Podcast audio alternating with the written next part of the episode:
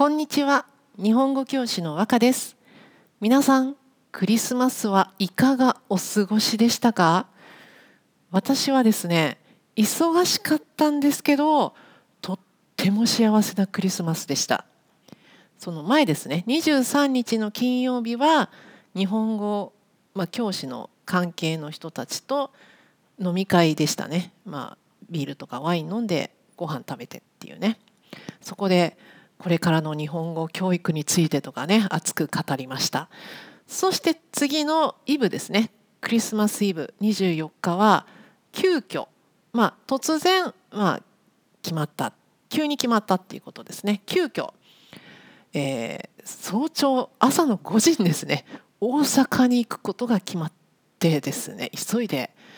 えー、新幹線乗りました。そして何をしたかっていうとですねセクシーゾーンの大阪ドームコンサートですね。こちらに行ってきました。そこであの私のね推しのですねインパクターズ生の佐藤新さんが見られて本当に幸せなクリスマスイブでした。そして、えー、25日クリスマスですね。この日は友人と映画「月の満ち欠け」を見ました。こちらはですねスノーマンのめめ目黒蓮さんが出ている映画ですよね本当にねいろんなところに行っていろんな人に会ってものすごいパワーをもらったっていうねそういうクリスマスでしたね。というわけでちょっと忙しかったのでいつもより配信が遅れてしまいましたすみませんでした。で、えー、今回ですね今回は今年最後2022年最後の配信になりますので、えー、今年2022年のアニメと、まあ、ドラマジャニーズについてなどチャッティングしたいと思います。はい、えー、今年のアニメですね。今年のアニメで、まあ、ダントツ人気があった。ダントツというのは断然トップっていうのを短くした言い方ですね。断然っていうのはもう当然である。それははっきりしている。当たり前だ。という意味ですね。もうはっきりとして当たり前でトップであるえ疑いようがないということこのダントツで人気があったのはもうスパイファミリーですよね。これはアニメをあんまり見ない人でも知っているもう一般的に認知度が高いアニメになりました。認知度というのは認知まあそのことについて知っているということですね。だからもうアニメを見ないその世代っていうんですかもうちょっと年齢が上の人とかでもああこれ見たことあるなどこかで顔知ってるなとかねスパイファミリーだよねって分かるっていうぐらいね本当に有名になった、まあ、元漫画でアニメですよね。でそれ以外なんですけどあの今年人気があったアニメで「その着せ替え人形は恋をする」とか推しが武道館に行ってくれたら死ぬとかねこれドラマ化もされてますよね。で、えー、空よりも遠い場所とかダンスダンスダンスールとかこういうアニメねなんなんていうかなちょっとマイナーで他の人になかなか理解してもらえないような趣味をでもその人はすごく真面目に熱心に、まあ、熱い心ですねすごく熱い気持ちでやっている。そういう人が注目されている。そういうアニメが多かったな。そして人気が出てきたんだなっていうね。そんな感じがしましたよね。今までのアニメって戦う系とかねスポーツ系が多かったと思うんですね。まあ、呪術廻戦とかね「進撃の巨人」とか。これも戦う系ですよね。であと配球とかね、まあ、もちろん「スラムダンクとかスポーツ系。こういうのが多かったんですけどまあなんかちょっと変わってきたなって思いますね。もうちょっと自分たちと近いそしてまいわゆるオタクっていうんですかねそういう人たちが注目されてきたそういうアニメが増えてきたっていう感じがしました。あと、まあ、これもねマイナーっていうかそのマイノリティっていう範疇グループになると思うんですけどもそのなんていうか BL ボーイズラブもアニメ化？ドラマ化っていう流れが普通になってきましたよね。あの昔はね BL って、まあ、あったんですよあったんだけど本当になんかオタクの人が隠れて読むっていうようなイメージだったのが今本当にこれも認知度が上がって一般的になった感じがします。で BL のドラマをジャニーズがするっていうのもね考えられなかったんですけども去年はミッチですよね。そのなにわ男子の道枝俊介さんとめめ SnowMan の目黒蓮さんがこの BL の漫画をドラマ化した「消えた初恋」というのをして、ね、もう今年はね2人とも注目度ナンバーワンツーって感じのねもキラキラした有名人って感じですよね。だってこのドラマ出た時ってね道枝君ってデビューしてすぐまだデビュー前だったのかな？そんな感じでしたよね。なのにもう今は本当にテレビいろんなとこで見るしね本当有名な人になりましたよね。で今年はですね、えー、8月に宝くんと天城くん。これも BL ですけどもこの漫画ウェブの漫画ですね。これがドラマ化されてこちらも前押しインパクターズの佐藤新さんと少年忍者の織山直さんが出ていました。この2人はまだそのジャニーズジュニアの人たちなんで本当に知名度がない2人。っていいと思うんですけどもこの2人がドラマに出ることによってちょっと何て言うのかなすごくジャニーズジュニアの知名度っていうか認知度が上がってきたなっていう感じがしますね。あ知名度っていうのは知るに名前と書きます。だから名前を知っているっていうパーセントですね。はい、でこの流れで今年のジャニーズについてお話ししたいと思うんですが、まあ、今年のジャニーズは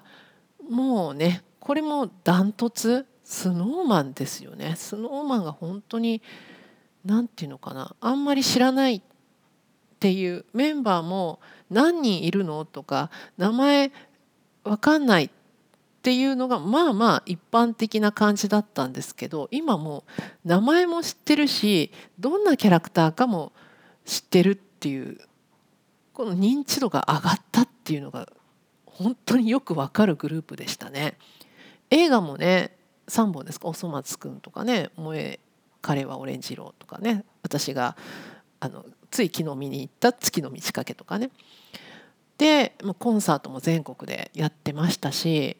でテレビで見ない日ないんじゃないかっていうぐらいすごい SnowMan 出てるなっていうイメージだったし SnowMan ほんと今年はすごい勢いがあった感じしますね。あ勢いですよね。勢い日本語で説明するの難しいね。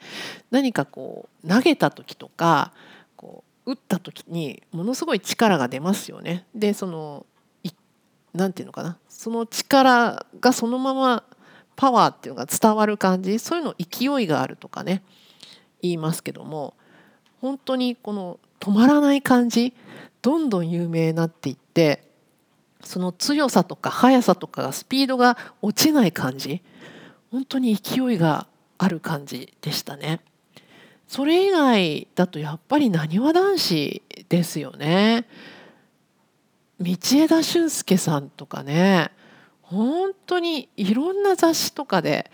見たしテレビでも見たしもちろんね映画もやっていたしいや本当にねこの2人「消えた初恋」去年やった時にはそんなにね認知度なかったと思うんですけど今年この2人がすごかったですよね。でそれ以外なんですけども今年はねジャニーズジュニアの人がすごく頑張ってるっていうか一般的になってきたんだなっていう気がしましたね。で昔はジャニーズジュニアってジュニアっていう何て言うかなぼぼんやりとしたグループっていう感じででジュニアの番組テレビ番組とかがあってその中でなんか名前知らないけど可愛い男の子たちが何か運動したりとかね何か歌ったりしてるなっていうイメージ。そんな感じだったんですが今年はそのジャニーズジュニアにはちゃんともうグループがあって名前もあってなんなら全国コンサートみたいなこともやってるんだなもうこうなるとデビューする前とデビューした後って何が違うんですかって感じになってくるんですけどそのジャニーズの中では CD が出るイコールデビューっていうもうはっきりとした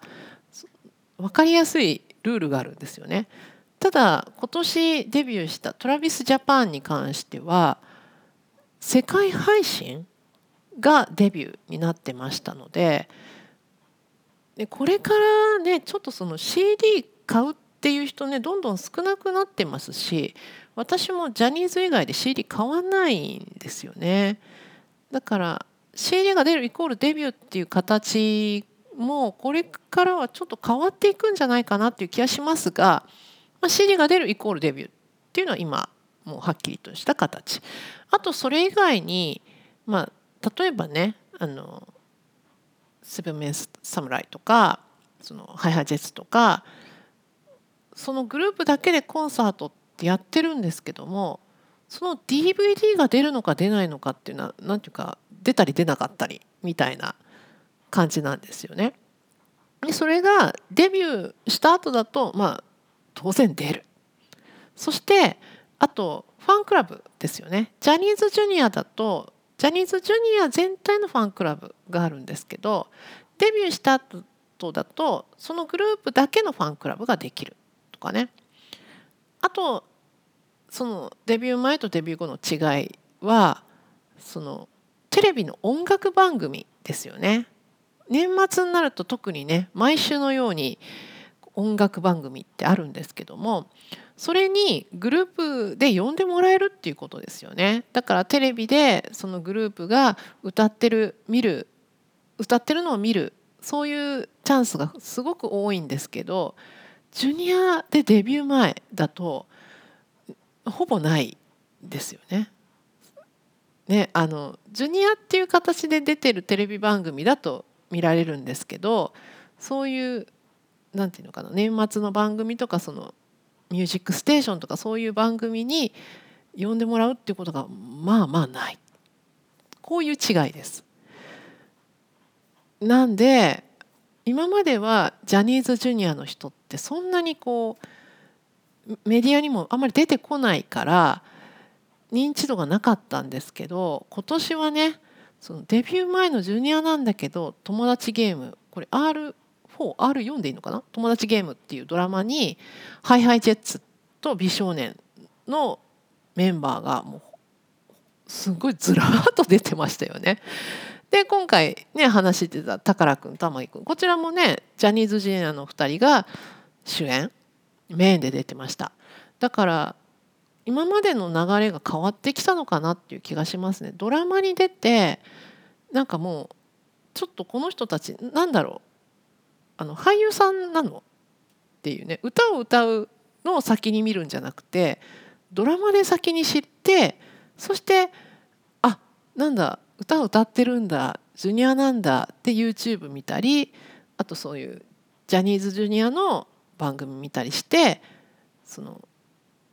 歌を歌ってるのを見て好きになるとかそういう流れが出てきたななんかここら辺もちょっと変わってきたなって感じしますね。だからね来年2023年はねきっとねそのデビューするグループ出てくると思うんですけどもいろいろね言われてますけどちょっとねこちらも楽しみ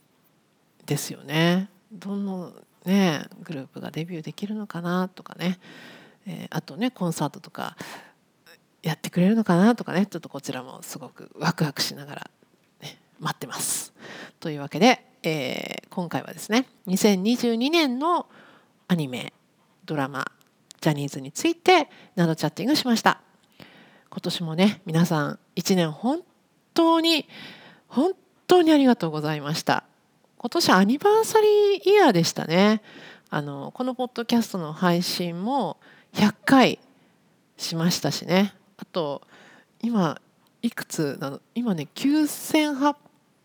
回ぐらいあの視聴回数ですね聞いた回数が出てるんで今年のうちにど1万回行くの行かないのどっちなのみたいな感じになってます。よろしくお願いしますっていうかね本当にこれをね聞いてくださってる方がいるのであの続けてこられました。あの最近ツイッターでねこのポッドキャストを紹介してくださってる方もいて本当に嬉しかったです。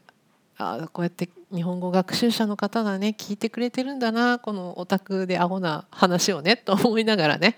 えあのこれからも頑張りますので皆さんね、えー、来年もよろしくお願いします。では良いお年をお迎えください。来年もよろしくお願いします。じゃあまたね。バイバイ。ああ、待って待って待って。違う違う。お知らせしてないんです。ごめんなさい。ここからはお知らせです。お知らせ聞いてください。